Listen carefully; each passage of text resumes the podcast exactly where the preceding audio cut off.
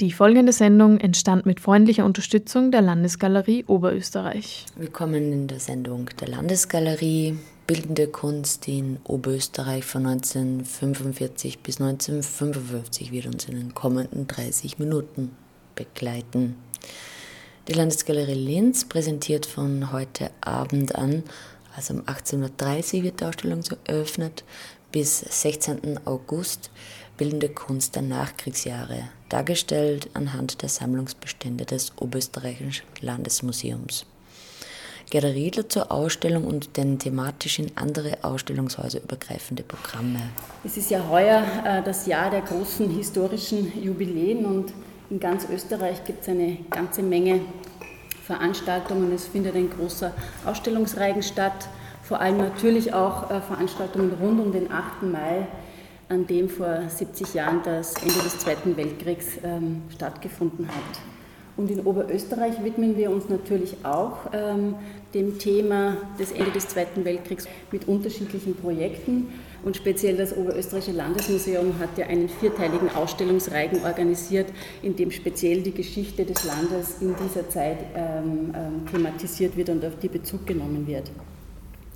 Im Schlossmuseum haben wir Ende Februar die Ausstellung befreit äh, und besetzt äh, eröffnet, die eben ihren Blick ganz speziell auf einen regionalen Fokus richtet und das Leben in Oberösterreich thematisiert, den Alltag thematisiert, eben nach dem Ende des Zweiten Weltkriegs und auch die Zeit der Besatzungszeit.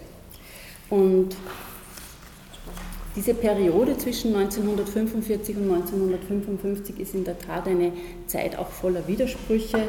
Das äh, Land ist in mehrfacher Hinsicht äh, gespalten und diese Widersprüche lassen sich eigentlich auch in der bildenden Kunst erkennen und nachvollziehen. Und die neue Ausstellung in der Landesgalerie nimmt eben Bezug auf äh, die bildende Kunst in dieser Zeit, widmet auch ihren Blick ähm, auf einen regionalen Fokus und zeigt eben die bildende Kunst äh, anhand von Werken auch aus der eigenen Sammlung der Landesgalerie. Und wenn man sich mit diesem Thema äh, beschäftigt, dann erkennt man sehr klar, dass ähm, eigentlich äh, künstlerische Traditionen und ähm, Gestaltungsprinzipien eigentlich lange fortgeführt werden und dass so neue Tendenzen, neue Strömungen der europäischen Avantgarde in Oberösterreich eigentlich erst sehr spät Fuß fassen und in künstlerische Gestaltungen einfließen. Und da ist ganz wichtig eigentlich die Gründung der neuen Galerie der Stadt Linz, weil hier auch erstmals internationale Kunstströmungen dann in Linz gezeigt werden. Ich möchte eigentlich nur noch äh, kurz hinweisen darauf, auf, äh, dass wir auch im Kubin-Kabinett ähm, eine neue Ausstellung präsentieren. Und zwar äh, zeigen wir dort auch Werke von Alfred Kubin, die in der Zeit zwischen 1945 und 1945 entstanden sind. Und unsere nächsten beiden Ausstellungseröffnungen im Rahmen des Projektes Nach dem Krieg ist äh, eine Eröffnung in der Werkundlichen Sammlung in Ebelsburg. Dort wird die B-Gendarmerie thematisiert und das findet, ähm, wird eröffnet am 26. April. Und ab 27. Juni wird im Schlossmuseum in Freistadt ähm, die Zivilverwaltung Mühlviertel thematisiert. Einen kurzen Hinweis möchte ich Ihnen noch geben auf die Eröffnung heute Abend. Ähm, es ist eine Kooperation mit, dem, äh, mit den Museen der Stadt Linz. Äh, wir eröffnen gemeinsam mit dem Stadtmuseum Nordico heute am Abend. Bei uns findet die Eröffnung um 18.30 Uhr statt und um 19.30 Uhr äh, dann die Eröffnung im Nordico. So wollen wir für das interessierte Publikum auch eine Synergie schaffen, dass sie an einem Abend alle beiden Ausstellungen äh, besuchen können. Gabriele Spindler zur Ausstellung. Wir haben 35 Künstlerinnen und Künstler in dieser Schau und haben wirklich versucht, dieses Thema einmal mehr aus der, wirklich ausschließlich aus der Sammlung zu konzipieren und es ist uns, glaube ich, ganz gut gelungen. Es ist dann letztlich ein bisschen mehr geworden als das, was Sie normalerweise bei uns von Sammlungspräsentationen kennen, weil wir irrsinnig viel Materialien einfach aus der Zeit dazu noch gefunden haben. Also zu den Kunstwerken finden Sie wirklich eine Fülle von anderen Dokumenten, Ausstellungskatalogen aus der Zeit, äh, Zeitungsberichte, Fotografien von den ersten Kunstschule Schülern in, dem, in diesem Raum, in dem unterrichtet wurde. Also ganz, ganz tolle Dokumente auch, die diese Schau ergänzen und die diese Schau dann auch meiner Meinung nach sehr gut an die beiden anderen zeitgeschichtlichen Ausstellungen andocken. Ja, also das war ein bisschen die Idee, auch hier sozusagen anzuschließen an eben dieses ähm, an diesen zeitgeschichtlichen Aspekt äh, der beiden anderen Ausstellungen, die von dir schon erwähnt wurden. Was man anhand dieser Einladungskarte, finde ich, sehr schön zeigen kann, ist, zwischen welchen Polen sich diese Ausstellung abspielt. Also nicht zufällig gewählt ein äh, Sujet von Herbert Floberger von 1945, Reaktion auf die Bombardements in Berlin, also noch ganz klar der der Wahnsinn sozusagen des Krieges, die, die, äh, dieses Unfassbare quasi der Zerstörungen des Krieges, die sich also 1945 äh, ereignet haben oder die ganze Zeit über ereignet haben. Er hat das 1945 gemacht, dieses Bild.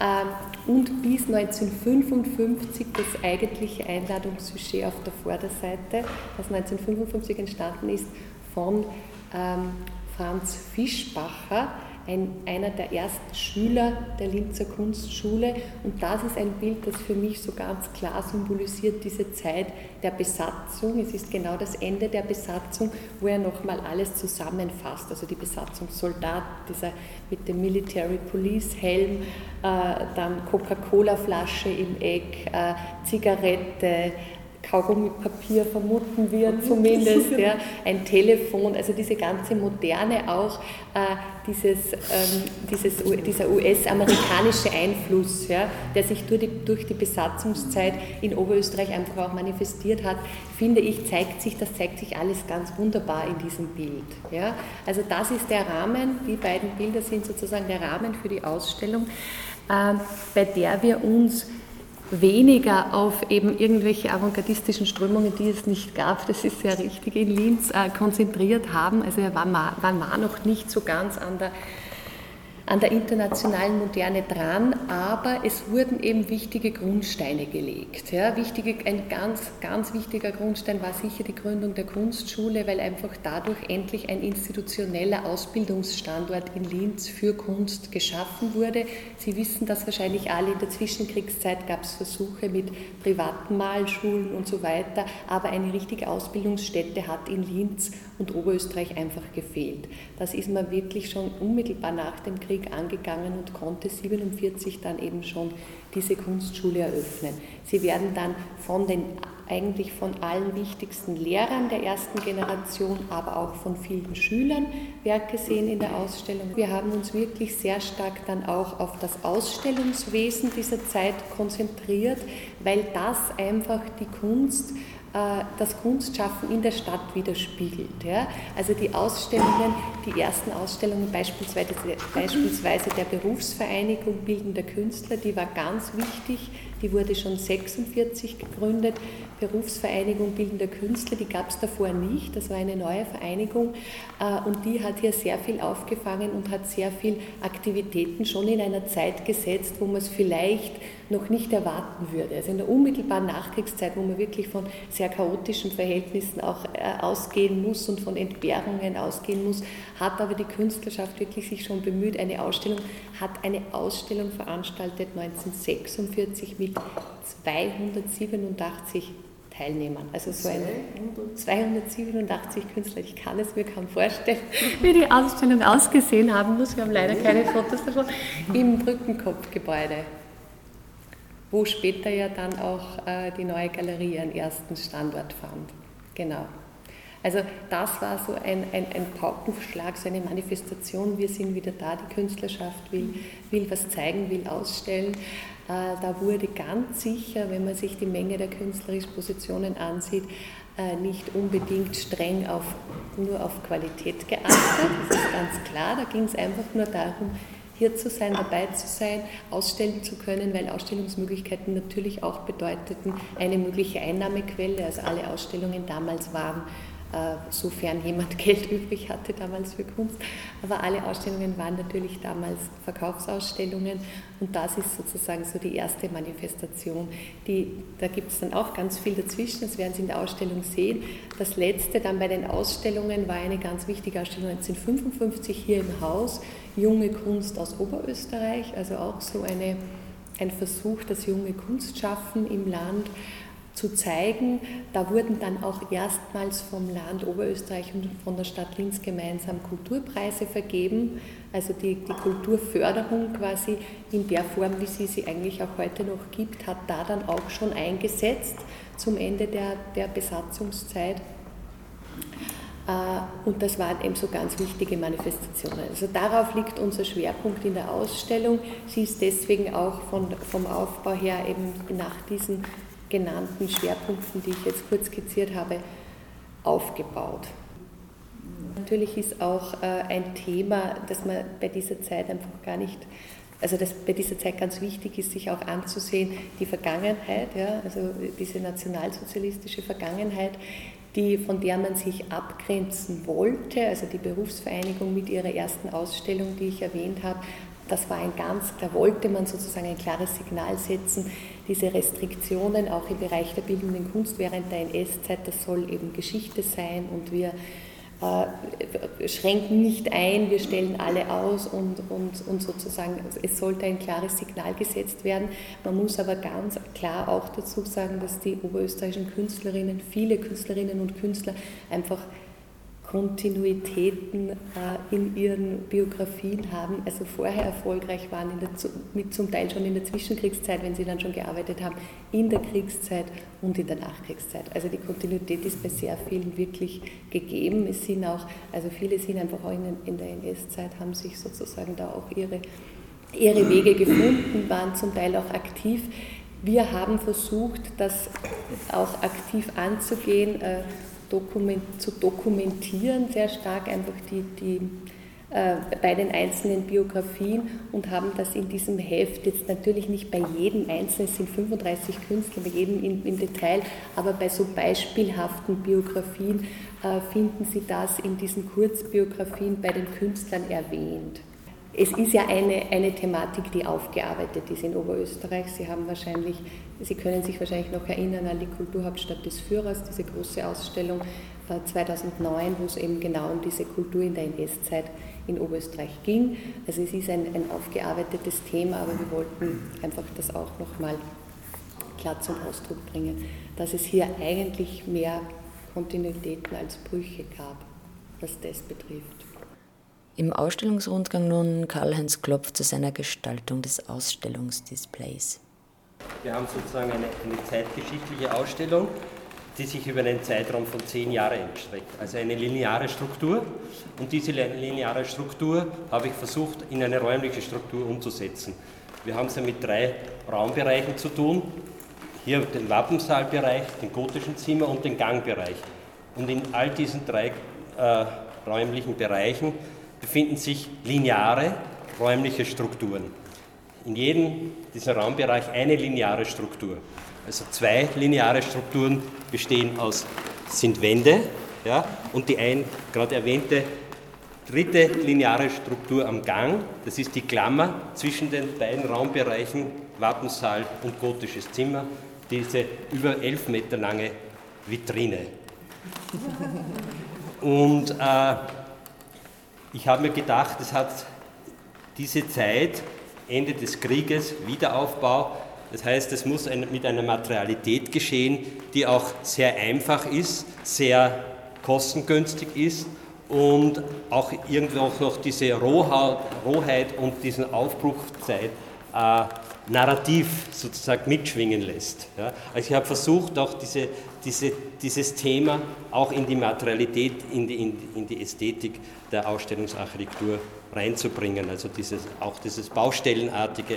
Und das ist ja wirklich das Verpackungssperrholz, ja, womit auch Kunstwerke äh, verpackt werden und transportiert werden. Diese, diese Textur bestimmt die Atmosphäre der Räume. Und diese linearen Elemente, man sieht, da habe ich auch diagonal in den Raum gestellt, um einerseits die Räume zu verbinden, also dass das als ein Raum gelesen wird, aber auch um diese, durch die Diagonale unterschiedliche Raumsituationen zu erzeugen. Wir haben es ja mit unterschiedlichen Themenbereichen zu tun. Die Themenbereiche eben, wir haben zum Beispiel hier diese Vitrine mit Oberösterreichischen Landesmuseum, dann diesen Themenbereich nach dem Krieg, dann gibt es den Themenbereich äh, der Berufsvereinigung. Und mit dieser Teilung und mit dieser Diagonalität äh, habe ich versucht, eben Enge und Weite und sozusagen auch eine gewisse Dynamik hineinzubringen in die Räumlichkeit. Auch zum Beispiel, dass man von hier dann rausgeht, also das heißt, es öffnet sich der Raum, er wird weiter. Das ist auch, auch dieser optimistische Aspekt, der, oder der hoffnungsvolle Aspekt auch in der räumlichen Umsetzung versucht hat äh, darzustellen. Also solche Elemente habe ich versucht da reinzudenken und, und, und zu übersetzen. Die beiden Kuratorinnen Inga Kleinknecht und Gabriele Spindler führen dann durch die Ausstellung Bildende Kunst in Oberösterreich 1945 bis 1955. Ich habe schon erwähnt, ein zentrales Bild für den Auftakt dieses, ähm, dieses ähm, Blatt von Herbert Kloberger aus einer ganzen Serie von Bildern. Wir haben leider nur dieses in der Sammlung. Die ganze Serie sieht man aber ganz schön, oder einen Teil der Serie sieht man ganz schön abgebildet. Das war ein ganz wichtiges, eine ganz wichtige Serie, die so als Antikriegsmanifest quasi gesehen wurde in der Zeit, auch medial. In diesem Heft Kunst und Aufbau, ganz interessante Publikation, gab es nur zwei, drei Jahre nach dem Krieg, ist dann leider wieder verschwunden, aber das ist ein ganz interessantes Medium, äh, eben von der Amerikaner amerikanischen Besatzungsmacht herausgegeben, aber wirklich sehr, also wirklich sehr spannend eigentlich. Und da wurde eben diese Serie auch abgebildet. Wir haben ein Blatt davon, was den Auftrag zur Ausstellung bildet dann unterschiedliche äh, Reflexionen quasi noch über den, über den Krieg. Also Breustedt beispielsweise, der nach dem Krieg überhaupt erst nach Oberösterreich kam, der hat so abstrahierte Krieger dargestellt. Das hat mit, mit zeitgeschichtlich, mit unmittelbar mit dem Zweiten Weltkrieg nichts zu tun, steht aber allgemein für Krieg, ja, in dieser Abstraktion einfach dieser Figuren. Dann ganz wichtig zwei Zyklen. Das Interessante ist, dass man sozusagen bis in die 50er Jahre gehen muss, um aus der, in der oberösterreichischen Kunst diese Reaktionen auf den Krieg zu finden. Ja. 1953 ähm, entstanden zwei Holzschnittzyklen. Also die beiden Zyklen Rudolf Kolbitsch und Herbert Fladerer, beide 1953 erst entstanden, beide einfach auch, der, also 54 sogar erst, der Kolbitsch und der andere 53, also beide Reaktionen auf den eigentlich, also eben späte Reaktionen noch auf die Erfahrungen, Traumatisierungen, Erlebnisse einfach an der Front von beiden, auch übertragen in eine sehr allgemeingültige äh, äh, Reaktion einfach auf Krieg.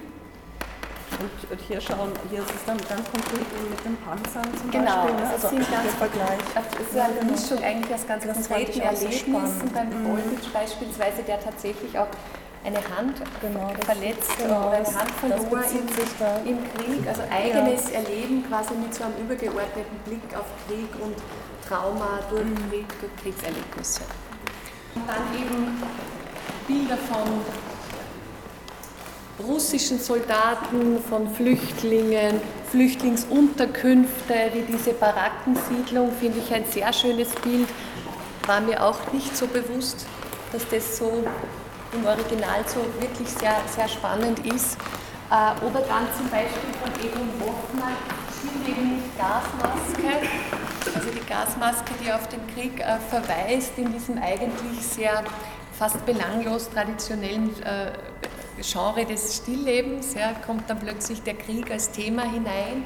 Äh, oder Dimmel, der äh, diesen Soldaten, der diesen Leichnam des heiligen Sebastian darstellt. Dazu muss man vielleicht sagen, dass der Sebastian, der heilige Sebastian als der Patron der Soldaten und der Kriegsinvaliden gilt, also auch das mit einem religiösen Thema quasi auf diese, auf diese Kriegsthematik Bezug nimmt. Und dann ein ganz schönes Bild, das für mich so diese, diese Wiederaufbauzeit eigentlich in den Blick rückt, von Franz Pötsch, auch ein eigentlich relativ unbekannter Künstler der, der Nachkriegszeit, äh, der eben seine Baustelle darstellt und das Ganze so ganz konstruktivistisch angeht. Ja. Also er, er, er, traut sich noch nicht ganz abstrakt zu sein, das war keiner damals in der Zeit, aber es ist so der Versuch einer Abstrahierung, einer konstruktivistischen, äh, eines konstruktivistischen Bildaufbaus sozusagen. Ja. Und dann wandert man eben wieder so in, in einen neuen Raumbereich. Das ist so das, quasi das Übergangsbild, wenn man so will, in, in den Raumbereich, der dann schon im Zusammenhang mit der Gründung der Berufsvereinigung steht, wo wir hier eine wirklich eigentlich kleine Auswahl von Arbeiten von Hans-Joachim Breustedt zusammengeführt haben, von dem wir aus dem Vollen schöpfen können. Wirklich ein sehr spannender Künstler, eben ein Bauhaus, Lehrer, Schüler, Lehrer? Schüler auf jeden Fall. Schüler auf jeden Fall. Ja, genau. Er kam jedenfalls vom Bauhaus und hatte familiäre Beziehungen zu Oberösterreich, hat aber nie hier gelebt, sondern kam erst 1945 in den Kriegswirren. Seine Frau verstarb im Konzentrationslager, also ist ein ganz furchtbares Schicksal. Und er kam dann in diesen Kriegswirren nach Linz und hat dann einige Jahre später Margret Bilger geheiratet. Also Sie kennen ihn vielleicht als Mann auch von der Margret Bilger, die auch in der Ausstellung natürlich vertreten ist. Ähm, und das ist eben so eine ganz spannende Position, die in Oberösterreich etwas reinholt, was hier noch kaum vorhanden ist. Wirklich so der Versuch auch der Abstraktion, wo man das Bauhaus, wo man Klee beispielsweise als Lehrer natürlich sieht, ja, bei Breustedt. Äh, ganz spannende ähm, ganz spannende äh, Zeichnungen, also Grafik ist jetzt eigentlich alle, also alles auf Papier, wenn auch Öl auf Papier, aber eben alles auf Papier von, von Breustedt. Ja, dann gab es sogar für uns, obwohl wir immer glauben, unsere Sammlung zu kennen, gab es auch noch Entdeckungen ja, in dieser Ausstellung, oder? Sonja von Norman ist so eine Entdeckung, eine völlig, also eine genau. Künstlerin, über die wir auch nichts gefunden haben, also die ist wirklich von der Bildfläche verschwunden, war aber eine ganz frühe und vor allem damals ganz junge, man konnte nämlich schon mit 15 mhm. auf die Kunstschule gehen. Es war eine Schule und eben nicht eine Universität und mit 15 schon auf der Kunstschule war und hier so ihre ersten, äh, äh, äh, ihre ersten Zeichnungen gemacht hat.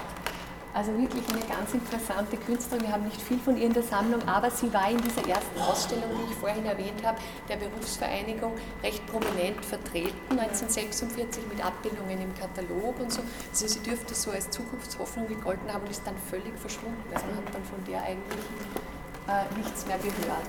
Aber eben auch der Versuch schon moderne, da sieht man überall so Matisse, Picasso ja. und so weiter, also so diese Einflüsse eigentlich der internationalen Moderne.